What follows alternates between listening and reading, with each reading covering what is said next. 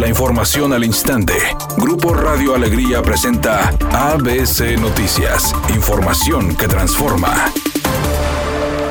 Adultos mayores, algunos en sillas de ruedas y muletas, formaron una larga fila este lunes desde temprana hora, afuera del Palacio Federal de Guadalupe para realizar su registro al programa 65 y más. Pero no les informaron de un cambio de logística que movió la fecha para otro día, mostrando su molestia por la falta de comunicación, ya que no es la primera vez que ocurre una situación como esta. Se planeaba que hoy lunes los adultos mayores se inscribieran a este programa para recibir una pensión, pero fueron notificados que debían estar al pendiente de otra fecha mediante los medios de comunicación oficiales del programa Bienestar. El módulo de pruebas COVID Avenida Sendero en el municipio de Escobedo registró este día una gran afluencia desde esta madrugada, ya que muchas personas formaron largas filas para alcanzar una de las 80 pruebas para detectar esta enfermedad.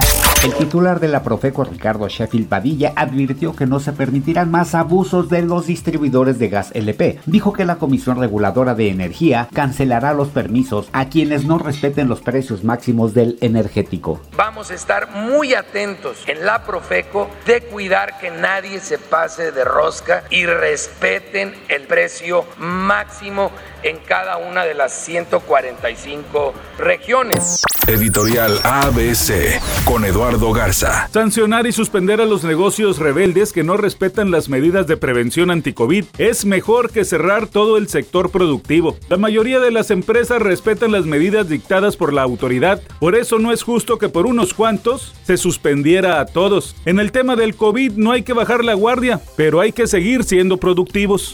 La cantante Belinda sorprendió a Cristian Nodal y a los fanáticos de ambos porque le regaló una peculiar pintura a su novio Nodal. En ella aparece el cantante sin camisa y en una postura bastante peculiar. Se alcanza a ver por ahí la mano de Belinda. Obviamente causaron revuelo en las redes sociales utilizando el hashtag Nodali.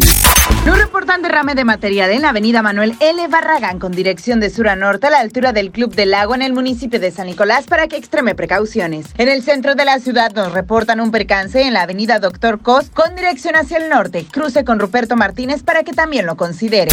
Es un día con cielo despejado, se espera una temperatura máxima de 36 grados, una mínima de 30. Para mañana martes se pronostica un día con cielo parcialmente nublado, una temperatura máxima de 32 grados, una mínima de 22. La temperatura actual en el centro de Monterrey 32 grados. ABC Noticias, información que transforma.